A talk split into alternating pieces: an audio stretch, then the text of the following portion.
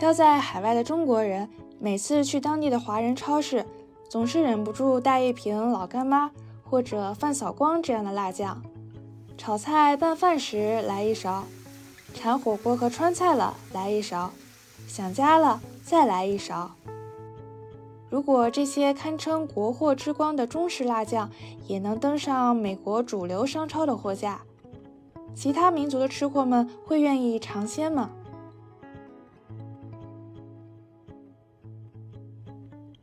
拿美国举例，我们先要问美国人爱不爱吃辣。早先的欧洲移民可能还比较口轻，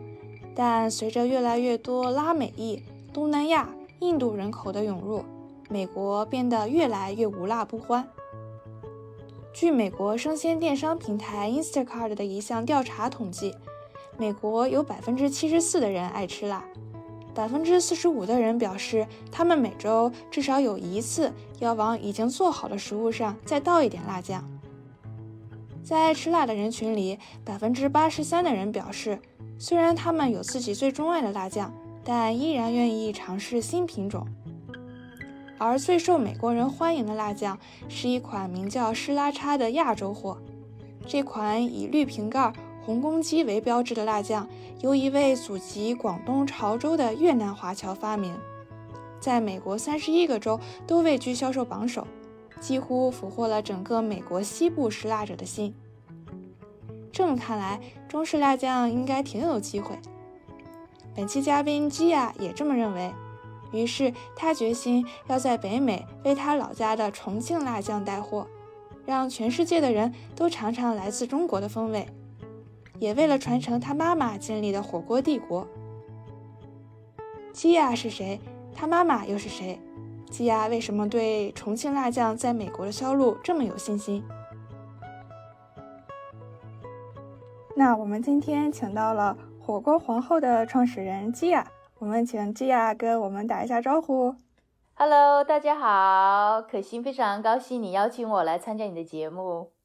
嗯，我是听了最新一期的科技早知道知道基亚姐的，呃，然后基亚在节目里面分享了她在美国创业。卖重庆风味辣椒酱的故事，我当时一个是觉得，呃，Gia 选择的这个创业赛道特别小众，也很特别。然后发现 Gia 的妈妈何永志女士就是火锅皇后奇人，因为阿姨是鸳鸯火锅的发明者，也是重庆小天鹅这个火锅品牌的创始人。所以我就很想请基亚到我的节目来，因为在科技早知道里呢，基亚主要是分享了很多关于。中国品牌如何出海的一些干货和心得。那今天在我的节目里，我想从季亚姐的个人经历出发，来让她讲一讲她和她来自的这个火锅世家，呃，以及她是如何用自己的方式来致敬和传承自己妈妈在火锅行业里创造的传奇。那我们欢迎季亚。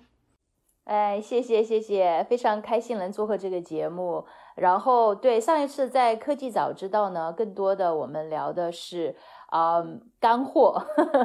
怎么怎么能出海？哎，怎么去选供应商？哦，不是供应商，经销商。然后呢，中国超市、美国超市什么不同？那今天可能更多的是从个人经历上面来聊一聊，呃，我为什么会做现在做的事情，然后我经历了怎么样的一些心理的一些路程。顺便再聊聊火锅的呃火锅的一些历史和文化，呃，我觉得也挺好的。行，那我们就从你妈妈刚开始创业的那时候聊起吧。那个时候应该八九十年代是你小的时候，那你记忆里那个时候重庆的火锅圈是一个什么样的景象？呃，其实我呃我妈妈是在我出生五个月之后就开始创业。我妈妈以前是重庆六一童鞋厂的。这个设计师，设计鞋子的孩子的鞋子啊，对，然后呢，呃，哎，我觉得他可能也也有一个那种啊，就是不甘不安分的心吧，因为我觉得像这样的一种工作，应该大家都是守着这个这个，也不说金饭碗嘛，反正至少是一个非常稳定的这个工作，在那个年代。但是呢，那个时候呢，就是我我我父亲我爸爸比较喜欢折腾，他花了两百块钱呢，然后呢。在呃八一路好吃街，然后买了一个住宅，然后这个住宅这个房子呢，这个不到三个月就被他转手卖卖卖掉了，然后就挣了两千块钱。然后这两千块钱就变成了创业的这个基金。这个时候，我父亲就一直很想创业，就想做一点其他的事情。好，然后他就鼓动我妈说：“你看，那个如果咱们要创业来做什么？好，因为因为我母亲是一个非常传统的重庆女人，然后她从小就很喜欢吃火锅，然后就觉得，哎，餐饮这个东西叫做。”我们中国人嘛，吃是这个大事儿，对吧？然后呢，我们觉得做吃这方面的东西的话呢，可能是一个细水长流的一个事业。好，所以这个时候呢，我母亲呢就想到了做重庆火锅。然后当时那个时候八十年代哈，在呃重庆，就是火锅呢开始慢慢变成流行。因为最开始呢吃火锅，你知道都是那个叫什么呢？是码头的工人吃的一种食物。因为那个时候呢，就是很多餐厅他们一些内脏啊不要了，然后就想扔掉。那这些码头工人他们又没有多少钱，觉得扔掉了很可惜，然后就把这些餐厅不要的一些呃牛羊动物的内脏，然后收捡起来放这个锅里面煮，然后乱锅炖嘛。但是呢，这个这些内脏就很大的腥味儿，所以他们就在里面加了各种当地的食材，也就是很多的香料，特别是花椒和海椒。然后就变成了就是最原始的火锅。那慢慢慢慢呢，火锅开始流行起来，那么也在呃城市当中，那么一般的人也会吃了。好，所以这个时候呢，重庆的火锅已经成为重庆旅游的一个代名词。那外地的朋友到了重庆来，都会带他们去吃一顿重庆火锅。好，所以我就记得我我我母亲那个时候哈，我从小呢就是跟着我的啊零到三岁是跟外婆在一起。好，所以我母亲就是。起早贪黑，四点钟就要去啊菜市场买菜，然后呢就在那个八一路那个那个那张三张桌子三口锅的店里面，在门口开始喊，呃吃了走，吃了走，就是吃了再走，吃了再走。对，然后呢他的那个火锅店也算是当年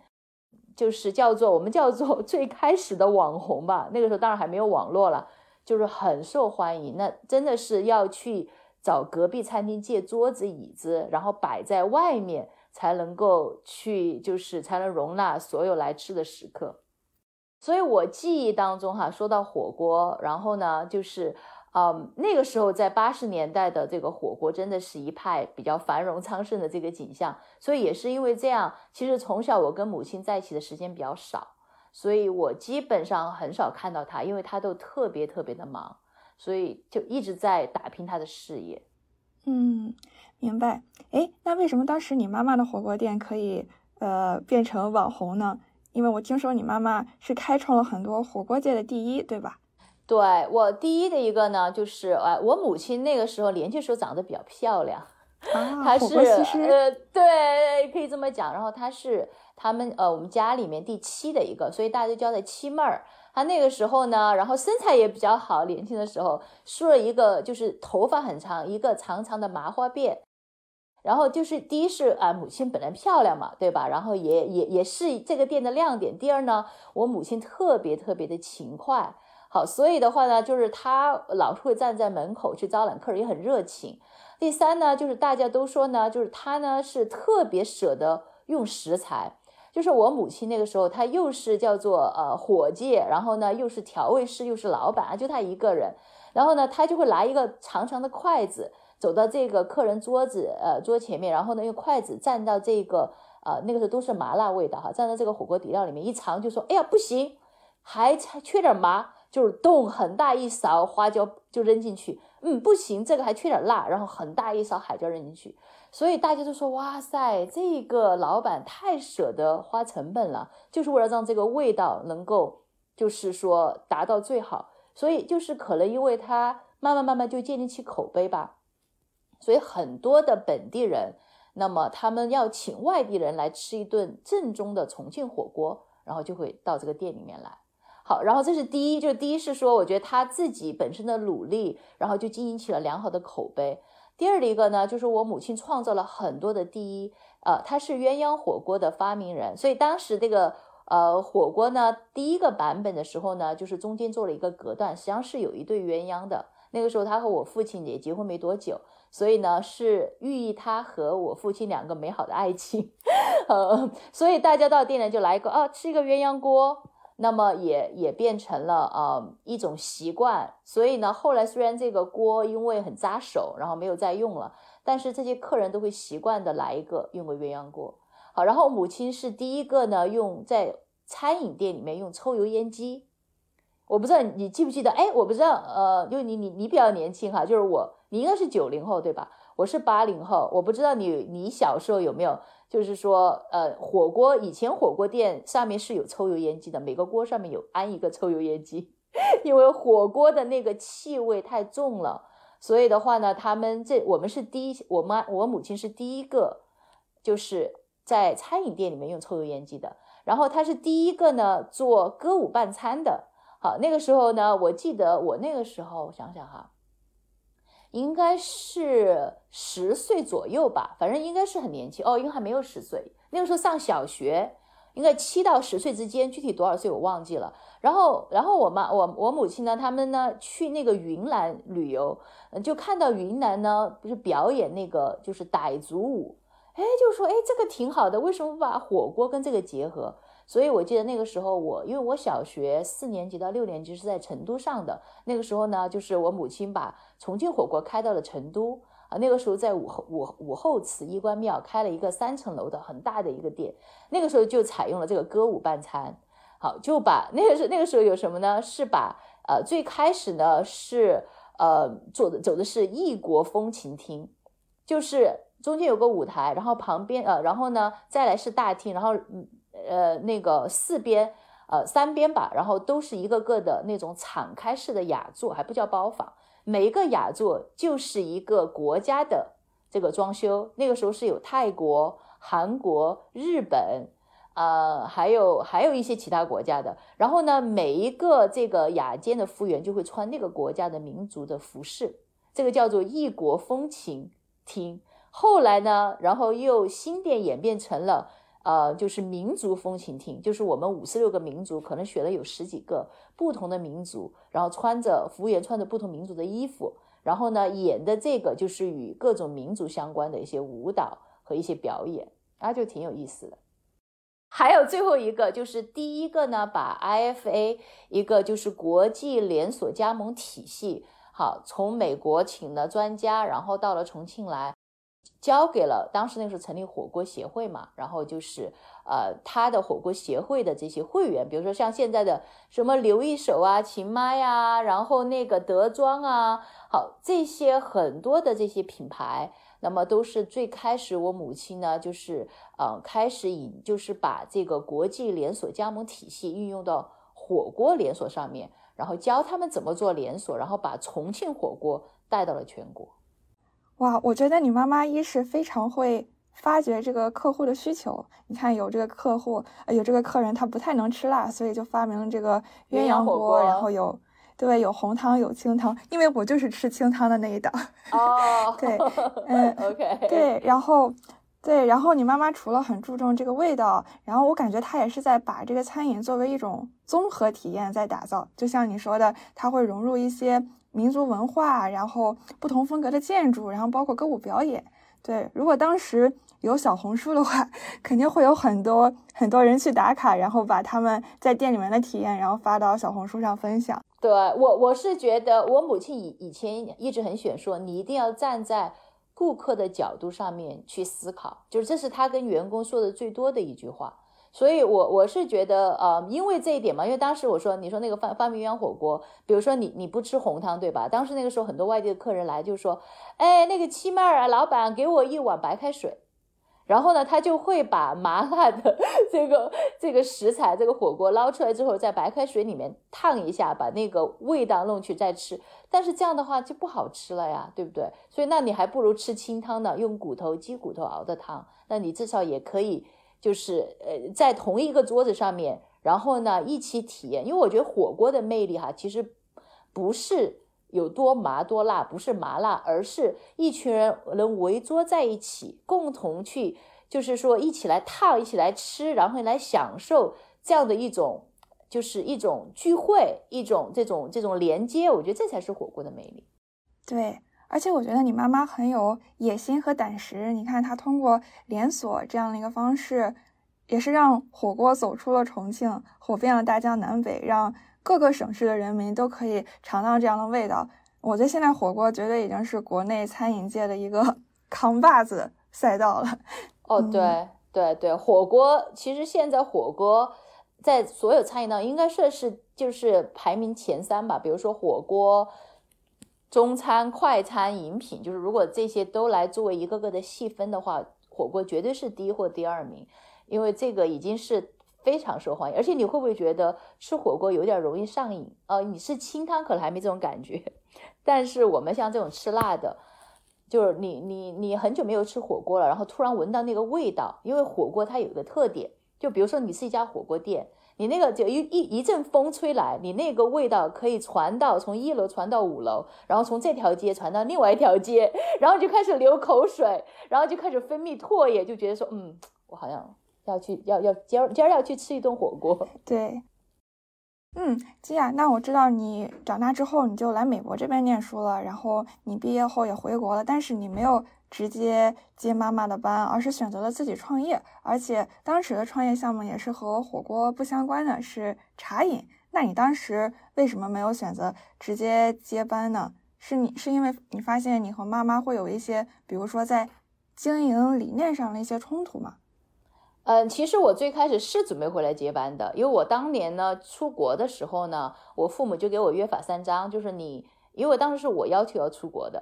然后他说你可以出国，但是你一定要回来。然后呢，因为我是家里唯一的一个孩子嘛，然后也没有谁来继承，然后就一直把这个重担压在我身上，就说你以后要回来，对吧？继承家业。所以我在美国，然后念完高中、大学，然后工作了几年，结了婚。呃，我父母就在我婚礼的前一天，还把我，呃，我和我先生，我们一直去，我们到了一个酒庄，对吧？然后本来是请让我爸妈放松一下，然后我爸就很严肃的跟我老公，那个时候还不是老公呢，第二天才是老公啊，提出来就说你们要到中国来，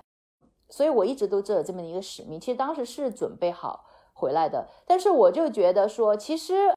我算是最早一批到美国来留学，因为是九七年到的美国留学，真的是最早一批。但是我也是最早一批回来的啊，因为大部分去美国留学的都是在两千年后嘛，然后他们回来也是两千年，就是可能在两千二零一零年之后，所以我也是最早一批回来。所以那个时候，可能对于叫做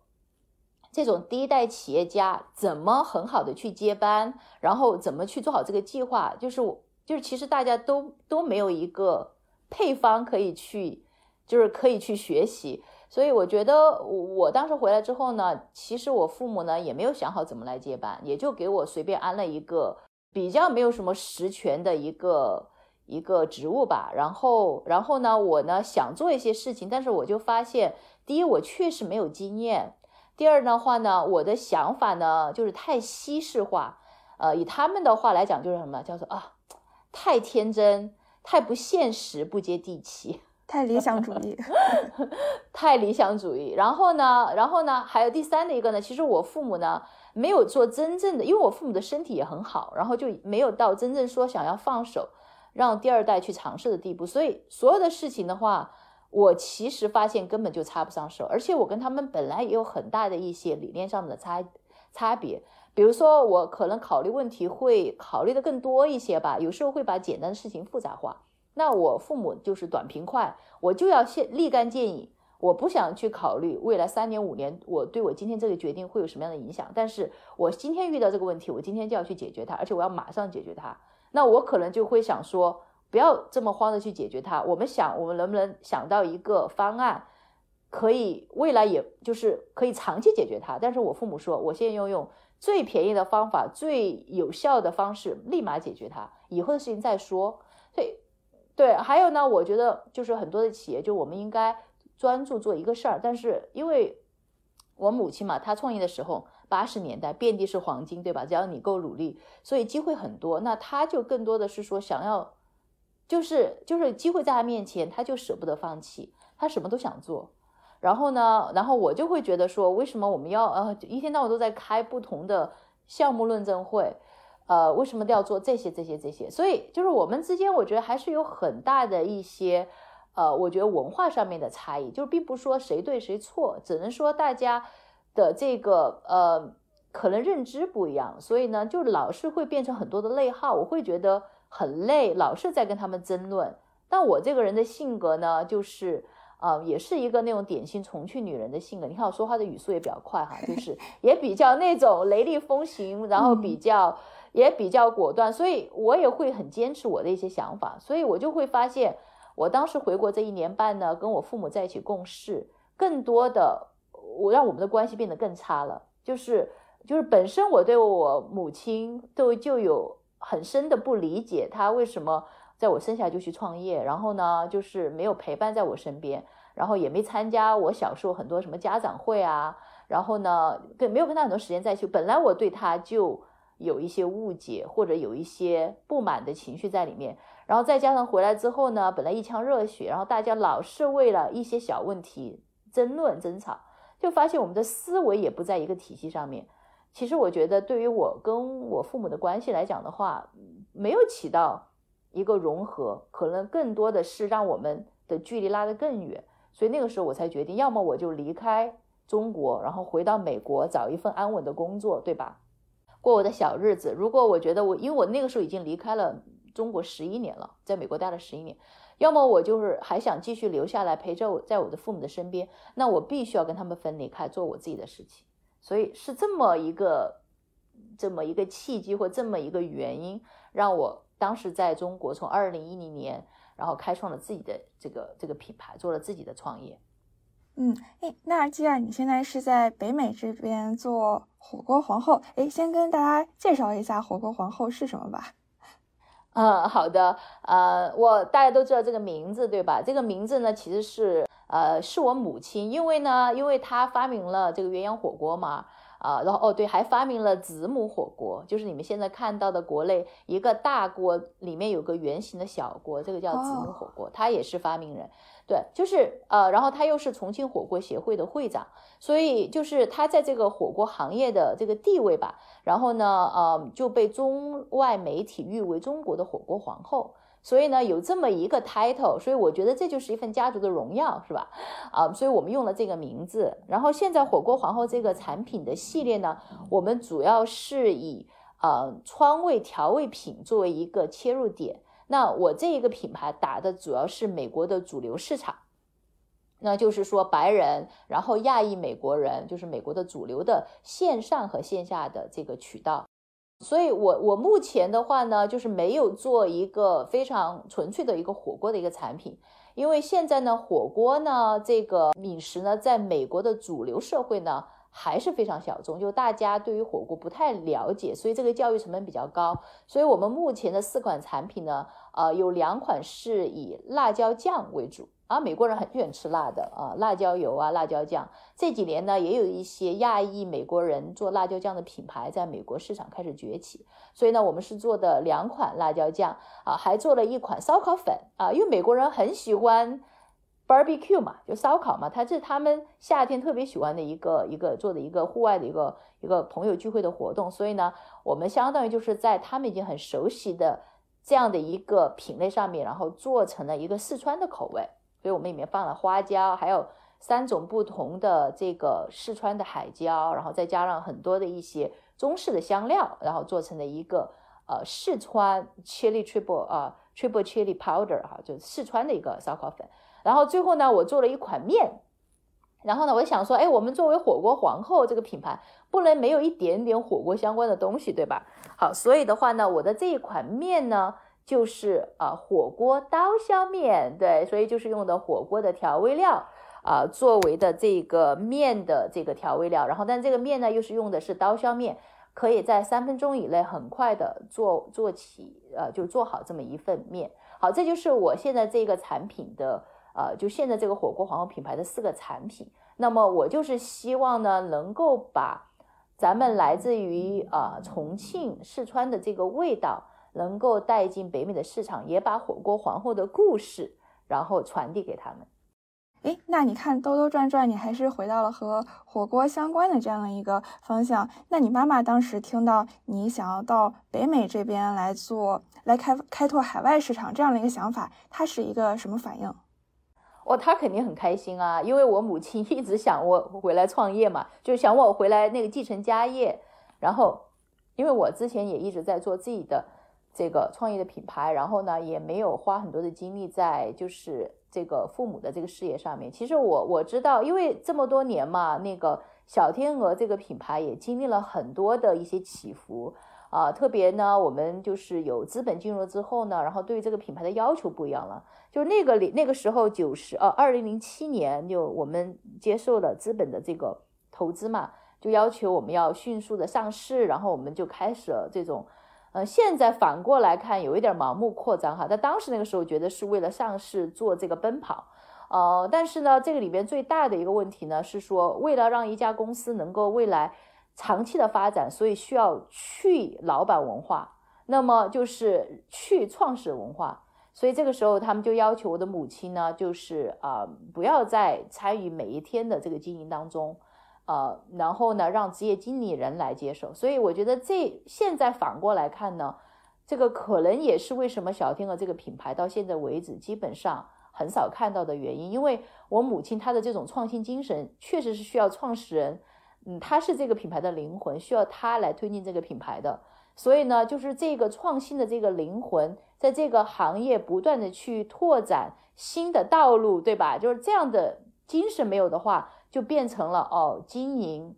开店、发展，那我觉得可能就失去了很多最开始吸引人去这个品牌最就是最原始的东西。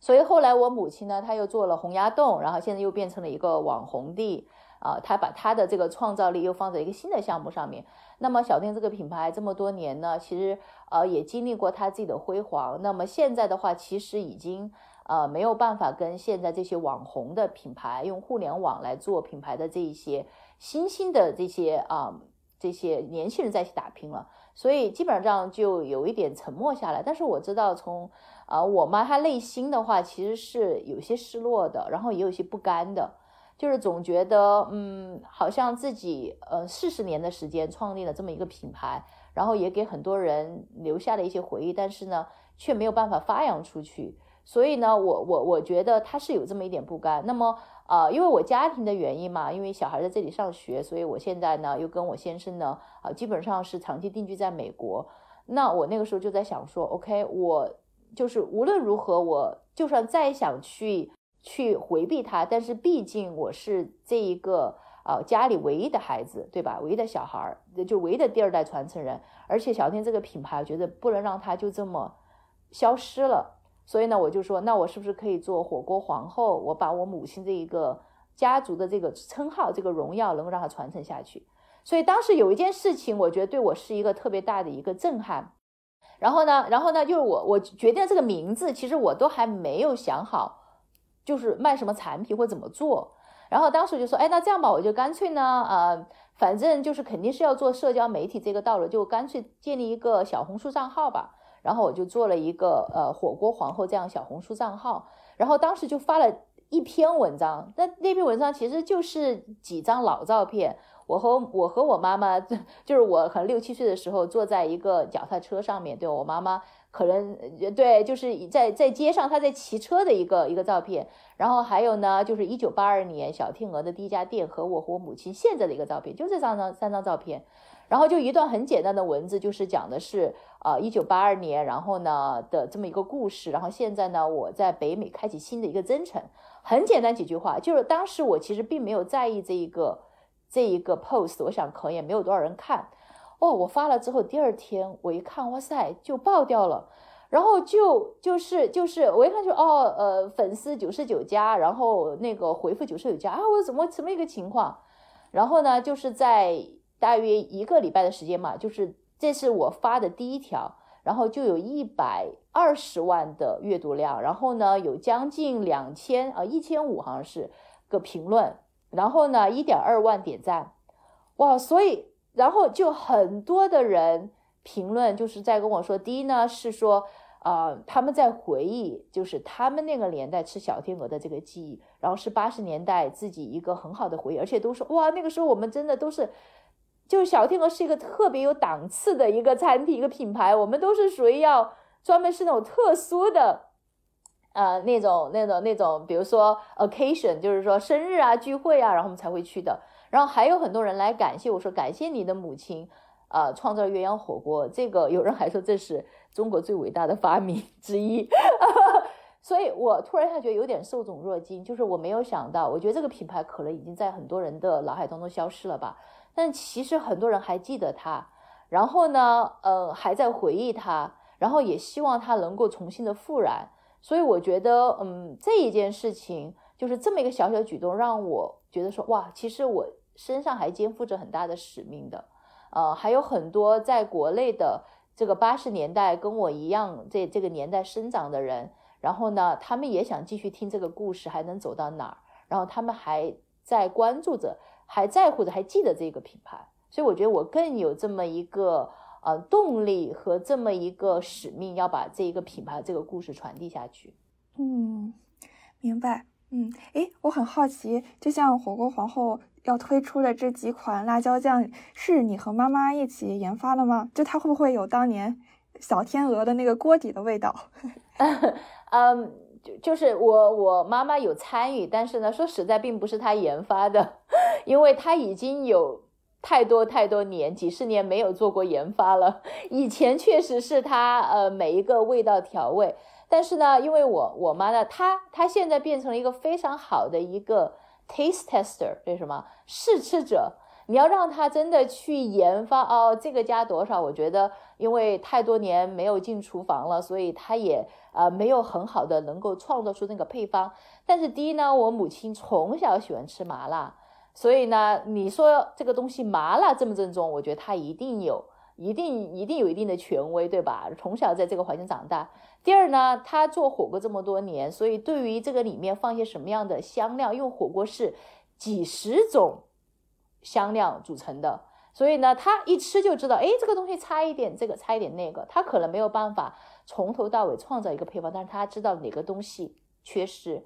对，所以呃，我我是也邀请了我一个好朋友，然后呢，我们经常开玩笑，他是中国的美厨娘。然后他还给就是呃马云的对吧？然后呢还有那个小红书的这个创始人，他们团队，他他他给他们这些团队都做过试验，他做的是叫做呃在大自然的环境下面，就是比如说在啊沙漠里，然后在星空下，然后在云南的这个这个丛林中会做一桌私宴。然后呢，都用的是这个地方的食材，然后摆一桌就是米其林水平的一个晚餐在户外，这是他做的，所以他也是我多很多年的好朋友。我觉得他特别特别特别会做创造研发，所以我是邀请他帮我研发的这四款产品。好，但是呢，我们这个产品经过了很多轮的这个调整和测试。那我的妈妈啊，然后他就是一个非常重要的一个试吃者，给我们提了非很多很好很好的一些意见。好，然后才变成了今天的这个产品。所以这个过程当中，我觉得其实我也是在修复和母亲之间的这个关系。然后呢，我在这个创业的这十年，啊，这十二年过去，然后呢，我也是开始慢慢的理解，为什么他当年会那么的执着，花那么多的热情在他的事业上面。啊，因为我觉得真的创造一个品牌就像一个孩子一样，你真的需要很长的时间，十个月、八个月、一年去。去就是筹备，就是在在就像在怀孕一样，然后生出来之后呢，你要花很多的精力让它慢慢慢的成长。好，所以我觉得从以前的不理解吧，呃，然后通过这么多年自己创业，我也慢慢慢慢的理解。然后呢，在创造火锅皇后这个品牌，因为我在传承他的故事，所以他就很感兴趣。以前我做嫩绿茶，对吧？然后我是做的是饮品，跟他没啥关系，他也没那么感兴趣，就是你搞你的，我搞我的。但现在这个。以他的这个名字作为品牌，他特别感兴趣，所以他特别愿意参与其中，啊，然后我觉得通过这个过程的话，让我们的关系能够更近了一些。对，因为我也关注了你妈妈的视频号，我发现她转发了很多关于你的视频，而且在很多采访中，她提到自己的女儿的时候也是赞不绝口的。所以应该是她看到你能帮助她一起来把家乡美食和民族文化带出国门，她应该是感到特别的骄傲和自豪的。嗯，对，所以我们有时候开开玩笑，我们说，对啊，我说你看，有可能我们叫做呃墙外开花墙内香，对吧？就是现在的话呢，你说要我们在国内组建一个团队，把小天鹅这个品牌，你让我母亲今年都已经七十岁了，你让她现在重新来举起这个大旗，说我要来跟现在的这些网红品牌来来对比，对比装修，对比创新，我觉得可能对她来讲也比较难了，因为毕竟过去这二十年，她一直在房地产、文旅行业，她已经没有在火锅这个行业里面，就是就是沉浸在里面呢，所以她也很难。但是呢，我如果能够把这个品牌，就是换一种模式，换一种这个这个故事带到国外去，那说不定以后还能把火锅皇后这个品牌又卖到中国，然后在中国市场也能做起来。所以呢，我觉得叫墙外开花墙内香，就是我们换一种模式。我们的重点呢是说，我觉得是怎么能把这个故事延续，还有呢就是把母亲她这个年代。火锅皇后这种创业精神，这个开拓者的这个精神，就在这行业中不断去突破新的东西，然后呢，去开辟新的江山，这样的一种一种一种一种一种理念和精神，能够把它传递下去。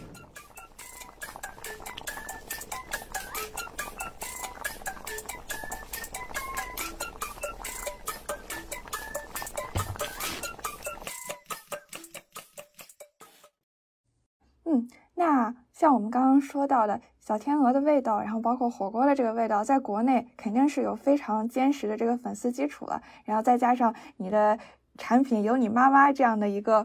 试吃者把关，但是如果到美国这边来，因为我们知道美国这边它有很多不同的民族，来自不同国家的移民，然后很多国家的人，他们都是。无辣不欢的，你看像印度呀、墨西哥，然后泰国、韩国这些国家的人，他们也都很喜欢吃辣，然后他们也都有具有自己民族特色的那种辣酱。那你觉得，嗯，你做这个火锅皇后的这种四川重庆风味的辣酱，如何能在其中脱颖而出？如何能捕获其他民族吃货的心呢？哎，我觉得你这个问题问的非常好，这也是我们的这个核心火锅皇后最核心的这个不一样的，叫做 unique proposition，就是我们不一样的点在哪里？对，就是因为就是美国人吃辣这个东西，我觉得已经是很普遍了，不是说老美不吃辣，就是就是老外特别喜欢吃辣，但他们的辣呢都是呃就是停留在辣的这个味道上面，但我们才没不一样，什么？我们是麻辣。就是我们在辣上面多了一层感官的体验是麻，因为花椒这个东西呢，其实是在呃一九六五年，我记得好像是呃，因为 FDA 就是在美国这边就是害怕呃，因为那个花椒它实际上是一个 citrus fruit，就是它是一个那种呃叫什么呢？citrus fruit 就是一个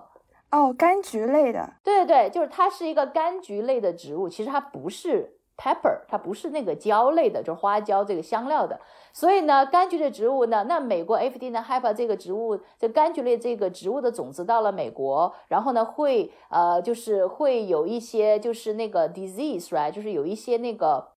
就是会会传播会传播这个这个叫什么呢？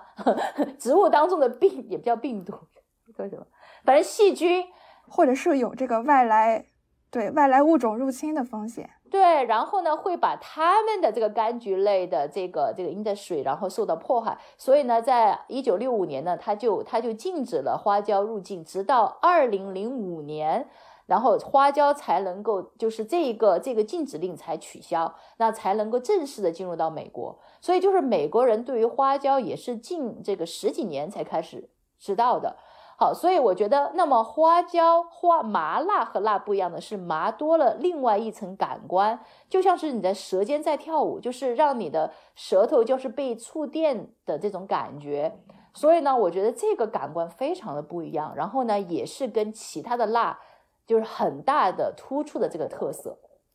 那么我就是想想要把麻辣的这个风味，就是让它教育给，就是推荐给。就是北美的这个群体，让老外能够体验到麻辣。所以其实火锅皇后，我觉得我们的这个产品不是仅限于我们一定要做呃调味料系列的，也一定要做火锅。火锅里面最重要的这个味系就是麻辣。那么我是把火锅里面最重要的这个这个味觉体验提炼出来，放在我们产品当中。所以未来我们可以做零食，对我们还可以做就是麻辣蜂蜜，我们还可以做很多就是麻辣相关的呃一系列的产品。但是我们火锅皇后所有的产品都要有一个元素，就是我们是麻辣口味的。所以这是我的这一个呃突出的这个点，就跟别人不一样的一个点。嗯，我觉得美国人是吃火锅的，因为我是生活在湾区这边嘛，然后我们这边有一个城市叫 Mountain View，然后那个城市市中心就有一家火锅店，然后门口坐的全都是美国人。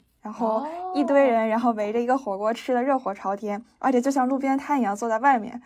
所以那应该是一个挺挺有趣、挺神奇的景象。对，就像你你住在那个旧金山嘛，Bay Area 这些地方的话呢，它的接受对于这种亚裔文化呀，对新的东西接受度比较高，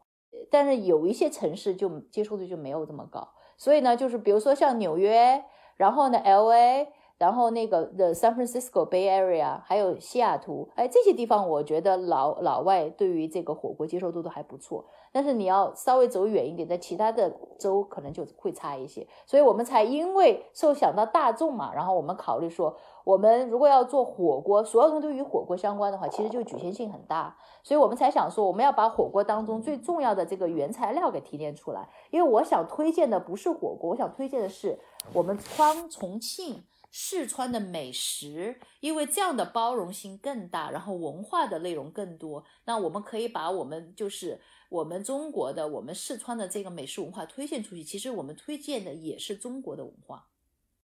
对，然后我还注意到，就是您产品的那个包装设计也挺特别的。就如果它现在放在美国的这种主流超市，或者是这种 Whole Foods 有机超市，我可能路过它不会觉得这是一个中国的品牌，我觉得可能就是一个。嗯，虽然看上去很很有异域风情，但是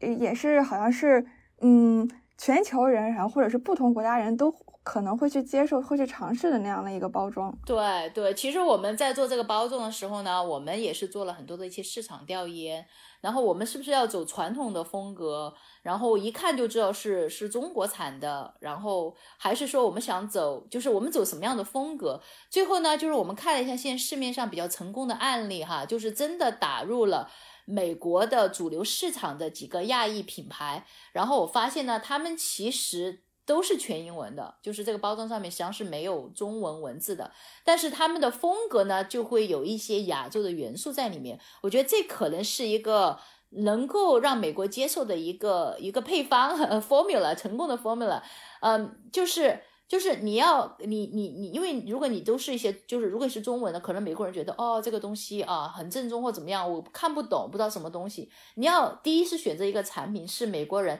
他们本来就。在用的一个产品，然后给它一点点不一样的这个 twist，给它一点点不一样的这个这个改良，对吧？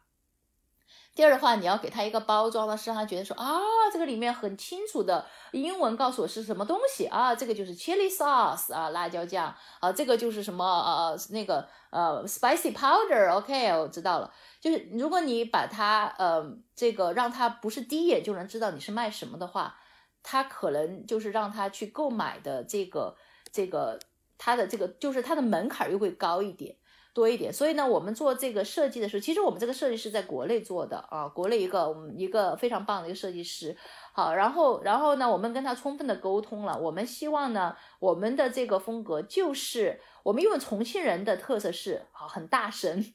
重庆人说话很大声，对吧？你看我说话也很大声，所以我说我们这个包装的风格也要很大声。很大的声音，我们是，我们是通过我们的颜色，我们就是 loud and bold，对吧？大胆大声，然后要在这个包装里面能够体现得到，所以用很鲜艳饱和度的颜色，我们希望能够在货架上面、超市货上面能够 pop，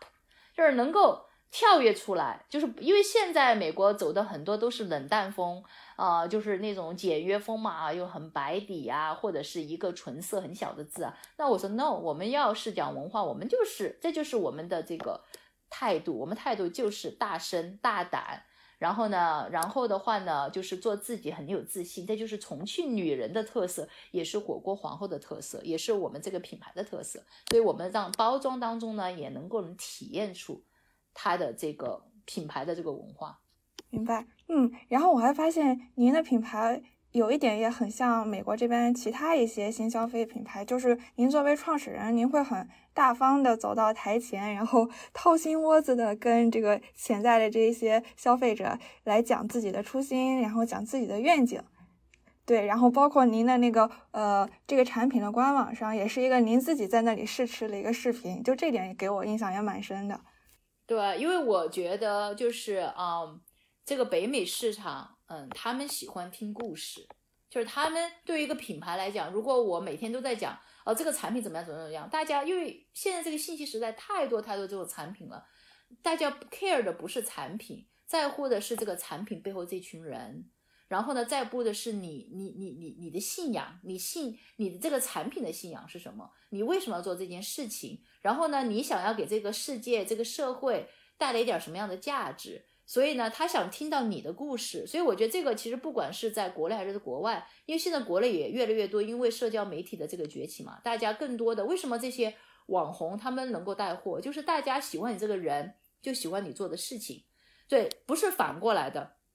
呃，不是说我喜欢这个产品。然后我就一定要去了解这个人。如果你从来不站在台前的话，就没有人会想要去了解这个人。所以呢，就是让一个品牌能够去击中到一个消费者的心里面很难。但是呢，一个故事，然后一个人能够击中到他们的心里，就会容易很多。所以呢，我觉得就是任何的一个品牌，不管在国内还是在国外，可能国国外或许更多吧。就是你想要让大家对这个品牌引起共鸣，那我觉得。一定要让创始人走出道，就是走到台前，让大家知道谁做了这件事情，他为什么要做这个事情。然后呢，我我喜不喜欢他，我我信不信任他，然后呢，我愿不愿意为他做的这个事情买单？我觉得这个很重要。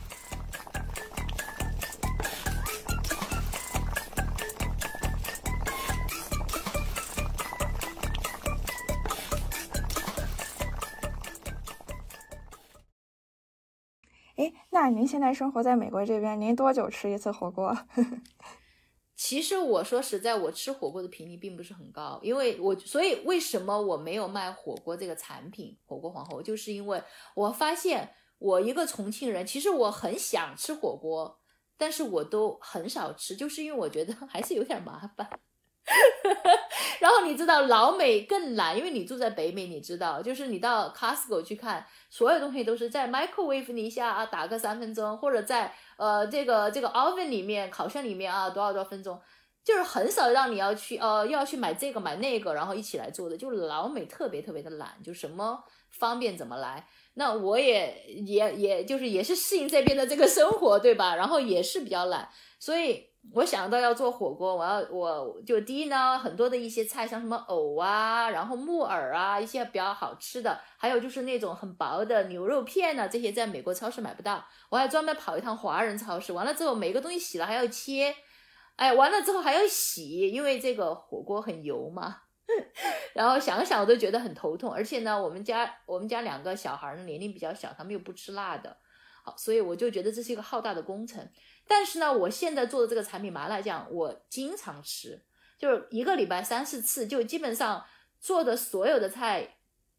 如果只要是不辣的，我都会放一点点。所以就发现，你看我做的一个产品，首先解决了我自己的需求，就我想吃麻辣的东西，但是我也不想花很多时间去做，所以解决了我的问题。我想，哎，那既然我有这个问题，是不是其他人也有这个问题？我想他们可能也有这个问题。那么我们。既然大家都有这个问题，那我们就来解决它，对吧？所以我觉得我自己的产品我经常在用，而且我还把你知道吗？我最近发现我们那个麻辣烧烤粉放在冰淇淋里面特别的好吃哇！突然，对，就是就是那个冰淇淋，呃，那那个冰淇淋呢，呃，就是本来是甜的嘛，然后呢加一点麻辣烧烤粉，就变成 savory ice cream。我们叫做有点那种 savory，一般都是讲的是那种咸香的那个味道嘛，就咸香的冰淇淋，就有点像在吃吃一道菜的感觉。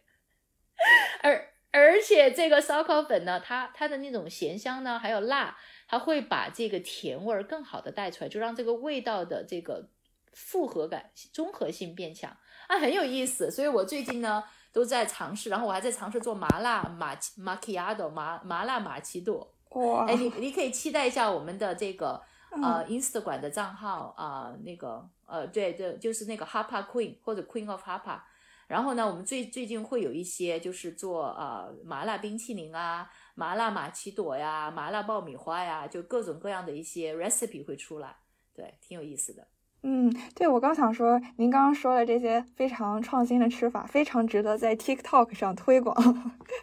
对对对对对对。然后呢，还有呢，就现在的话，其实我也需要新的产品嘛。啊，不断新的产品，所以也希望通过你的这个这个 podcast，对，然后能够有人说，哎，我也有很好产品啊，我在国内呢，然后呢，呃，也也可以去推进我们川渝的这个文化美食文化啊，可以，可以到我的这个，对吧？就是可以到我们的那个社交媒体，呃，我们有小红书叫做火锅皇后，或者是我们那个 Queen of Hapa 的 Instagram，呃，Facebook 可以找到我，然后来给我留言，所以。可能会寻找新的合作机会哦，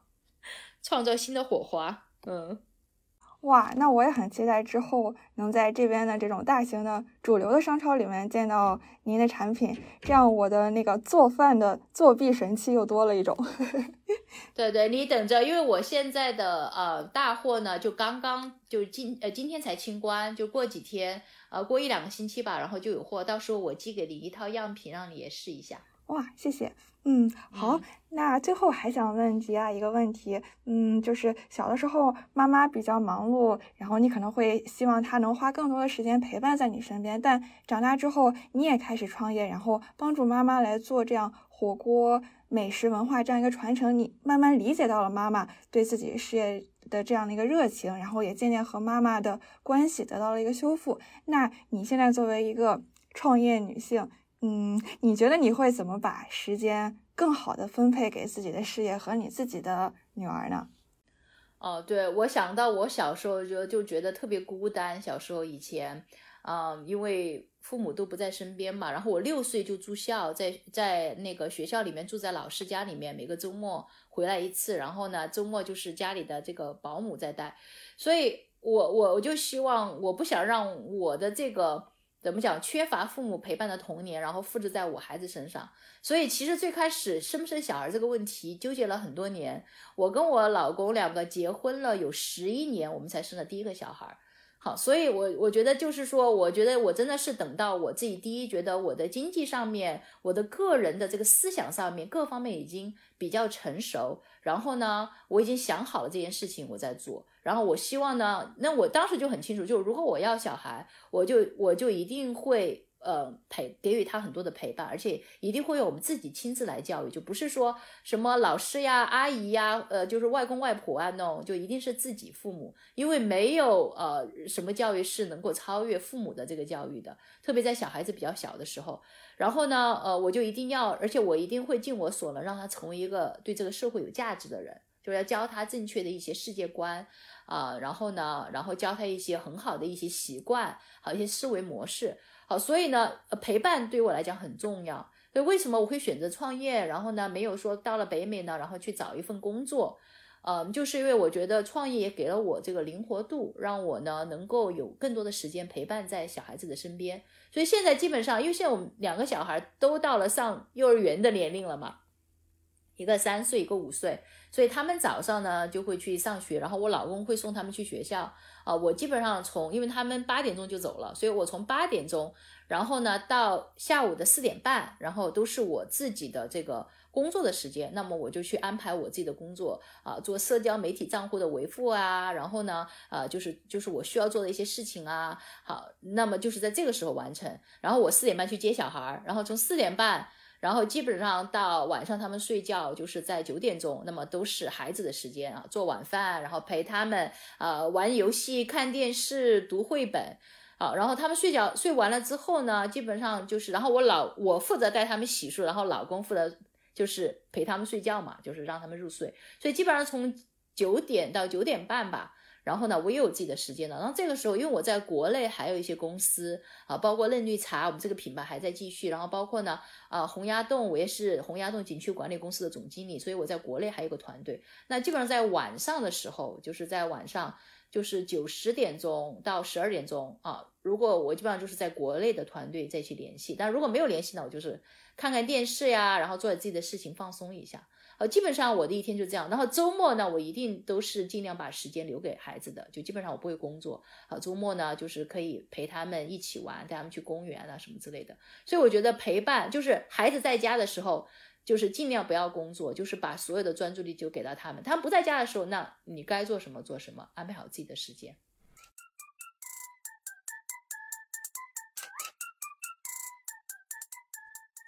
好的，那今天非常感谢基亚来做客我的节目。那在北美的小伙伴，大家之后就可以期待火锅皇后。然后在国内的朋友，如果有想和基亚姐合作，然后想一起把。思考如何把国内的一些特色美食带到国外，然后和基亚姐做一些梦幻联动，那也可以呃联系基亚姐。嗯，好的，好的，好，谢谢，谢谢今天你邀请我来做客，我们聊得非常开心，也祝你的这个播客能够越做越好，然后有更多的听众啊来一起来了解啊北美这边的这个生活和故事。嗯，好啊。那我们最后和听众朋友们说再见，大家拜拜。好，拜拜。好啦，这就是本期节目。想要认识更多斜杠青年，欢迎你在小宇宙、喜马拉雅、苹果播客等平台订阅关注斜杠青年研究所，也欢迎你把这档节目推荐给你的朋友。